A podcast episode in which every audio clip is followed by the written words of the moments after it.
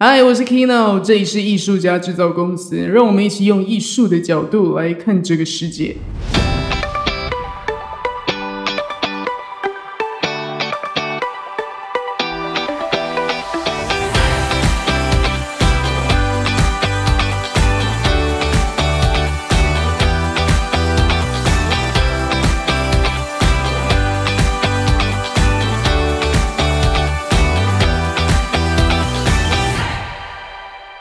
嗨，我是 Kino，我是一位声音艺术家、艺术教育者。我在这里分享很多当代艺术家的角度，让生活和工作变得更有创意、更好玩。最近因为疫情的关系哦，全世界的公司、企业到个人都开始更积极的在发展自己的线上事业，尤其是个人品牌和知识型的自媒体。台湾也不例外的，不止这一年多，大家也可以看到掀起这个 podcast 的创作热潮，或者更多人投入播客啊，或是 YouTuber 的经营，都是希望能为自己的事业去谋另外一个出路，让自己被更多人看见。我自己也在从事 podcast 节目的声音风格设计，所以就观察到市场上的有趣现象。最主要的，当然就是大家很有兴趣的，嗯。做自媒体和个人品牌可以轻松的赚钱，这其中很多人就诶开始动脑筋，把以前那一套炒房地产啊、炒股票那种跟着浪潮赚快钱的心态搬到网络上来，所以常常就可以在网络上看到很多人说某某某。开了网络课程，发了一大笔财。某某某做这个联盟行销，每个月收入可以比以前的劳力工作赚的一年还多。这些案例就是让大家有一种还不赶快加入这个机会呢？现在就开始写文章，现在就开始录 podcast 录节目，你就可以轻轻松松的赚到很多钱。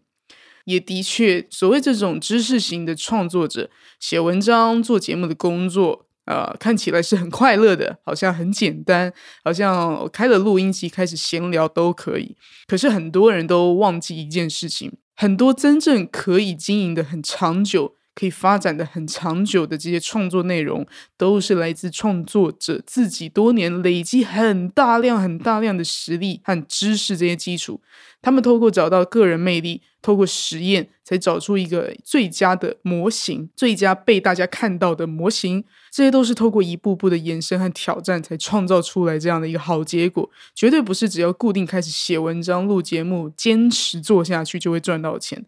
他们要能够在大家都聊的主题里聊出自己的洞见，这其实就是大家一直在说的原创能力。把原创能力做出代表作，让大家看到你背后的理念、背后的价值，这些东西都是大过你的内容和产品的。所以最终呢，付钱买他们东西、买他们课程、买产品的人，其实不是只是付钱买这个摸得到的东西，其实潜意识上他是付钱买了你的信念，买了你的生活风格，买了你所有所有代表你的一切。所以今天就想要聊聊这个网络创业家、网络创作者思维。其实说穿了，也就是在聊艺术家思维。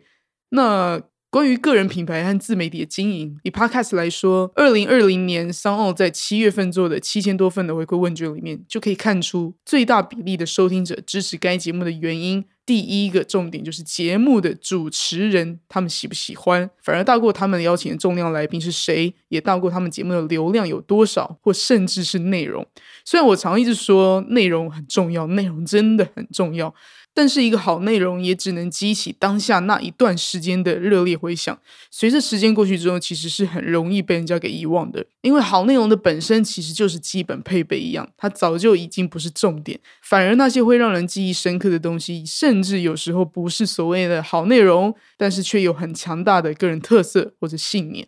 我觉得非常有趣的是，其实。这完全就是标准的艺术家最大魅力所在。正因为艺术的价值是无价，所以如果要去比较谁画的花比较美，是永远都比不完的。但是不同的画的花，可以去传达完全不同的立场和信念。就算你只画一张铅笔的草稿，它都可以比一张画的跟照片一样精致的花还要值钱。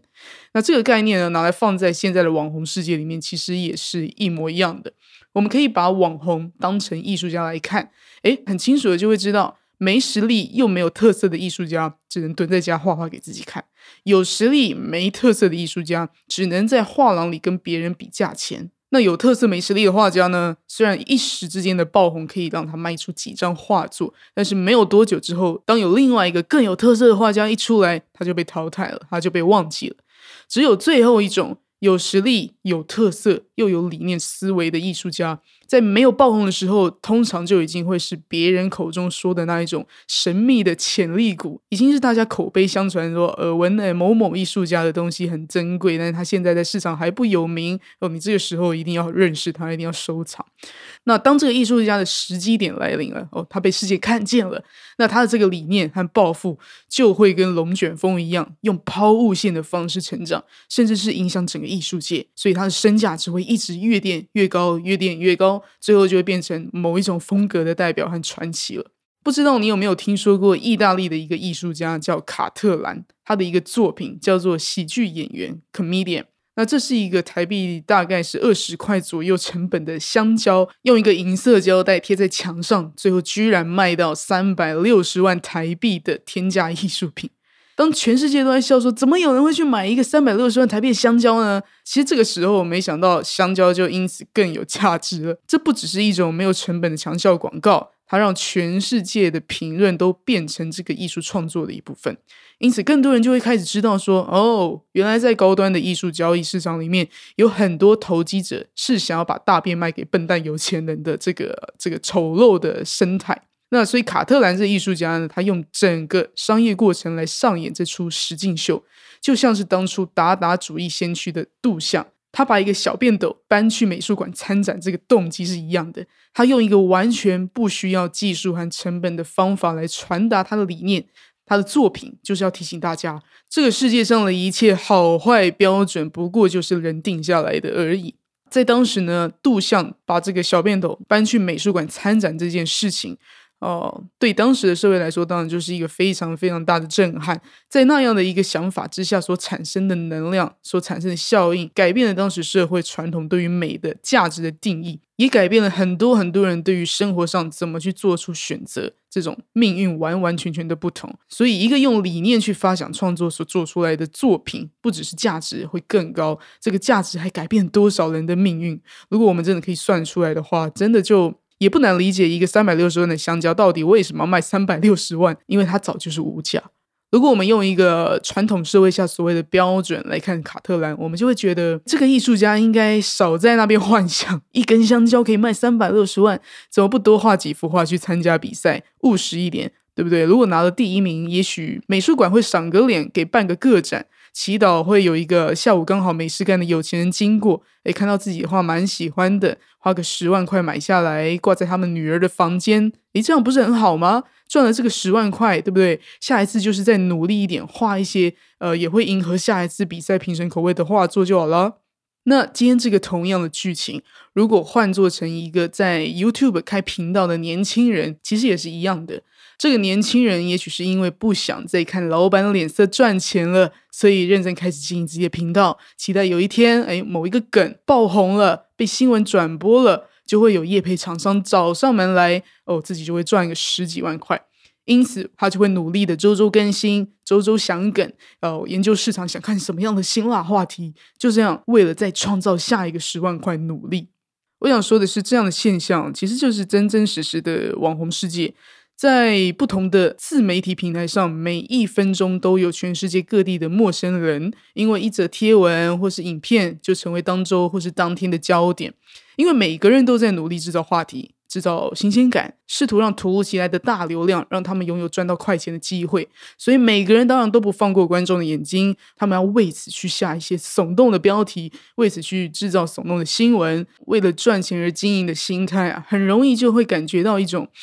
为了要活下去，我也只能继续这样做下去的一种一种无力感。久而久之，当初的这种创作欲就慢慢的被熄灭掉。但是粉丝数呢和流量呢，开始已经诶有一些沉积了。这些想要看新鲜事的人们，每天都在那边敲碗，等你出另一集更好笑的内容。你是不能说不干就不干的，说不干就不干的话，小心叶配厂商以后就不理你了。说到这里，应该已经蛮清楚知道。为什么艺术家的创作思维会和工匠思维有这么大命运的不同呢？那如果说真正一个有洞见、有在思考的创作者和一个没有在思考的创作者那种微妙的差别在哪里呢？一个创业品牌可以做出一个很好的代表作，最轻松又最简单的原因，其实就是来自创办人真实所经验的感动和感受。也就是说，不需要去看市场在做什么，不需要去抄袭现在的话题和潮流，不需要去低价竞争和比较，更不需要去花大钱包装去打广告。先知道自己对什么事情感到意义，也真实经历过那些感触的时候，自然而然就会因为想要把这份感动用最高规格的标准去实现出来，所以你就会义无反顾的在这些挑战的过程里去想出创意，去实验可能都会失败的活动，去做任何任何看起来、听起来很 ridiculous 的事情。但是就是因为想要实现这份感觉，想要实现这份感动，所以不用说。你的作品和内容自然就会在这个过程里，慢慢慢慢的延伸出灵魂和光芒的那一种原创力。相反的，如果你看到很多商机和产品在那边，你没有去体验它，没有去感觉它，你就要下去赚这个钱。那你就很容易忍不住去研究市场上别人是怎么卖这个东西的，你会想要知道别人卖多少钱，可能就会开始硬要帮产品穿上一些像样的衣服啊，比如说这是文创产品啊，比如说说这个是公平交易，或是支持流浪狗等等的商品，不就是为了想要跟别人一样好，或是甚至比别人卖的东西更好吗？像这样的一种行为，艺术家可能就会称它为工匠。因为工匠的产品一样可以是好产品，一样可以做的很精致、很精美，但是它不会有那个气、跟精神，还有底蕴。更危险的是，如果你还靠抄袭或是装懂去制作出来这样的内容和产品，不只会被看得懂的人指出来说笑、出糗，有一天可能还会意外的被某个无聊的网友起底爆料。更不要说，如果你还下了广告，不但没有办法帮自己赚到钱，还加速自己的灭亡时间。所以，我一直觉得，在这样的网络个人媒体时代里面，想要真正的靠这种工作做的长久、做的出色，除了最基本的良善、勤奋、热爱学习以外，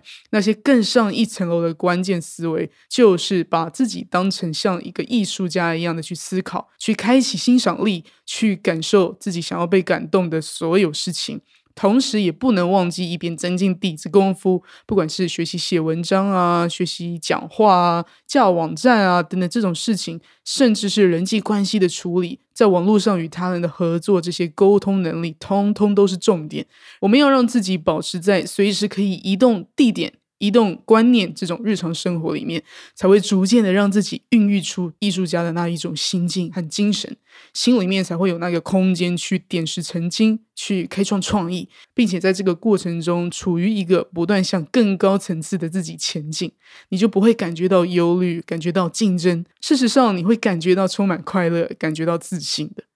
嗯，是不是有一种创业路上就跟人生一样？想要越来越丰盛，这个过程里面，我们都一直是在学习认识自己，学习了解自己是一个怎么样的人，被什么东西给吸引感动。当自己真的找到自己内心的这道光的时候，人真的会产生出一种无法取代的特殊气质。那种气质就是一种，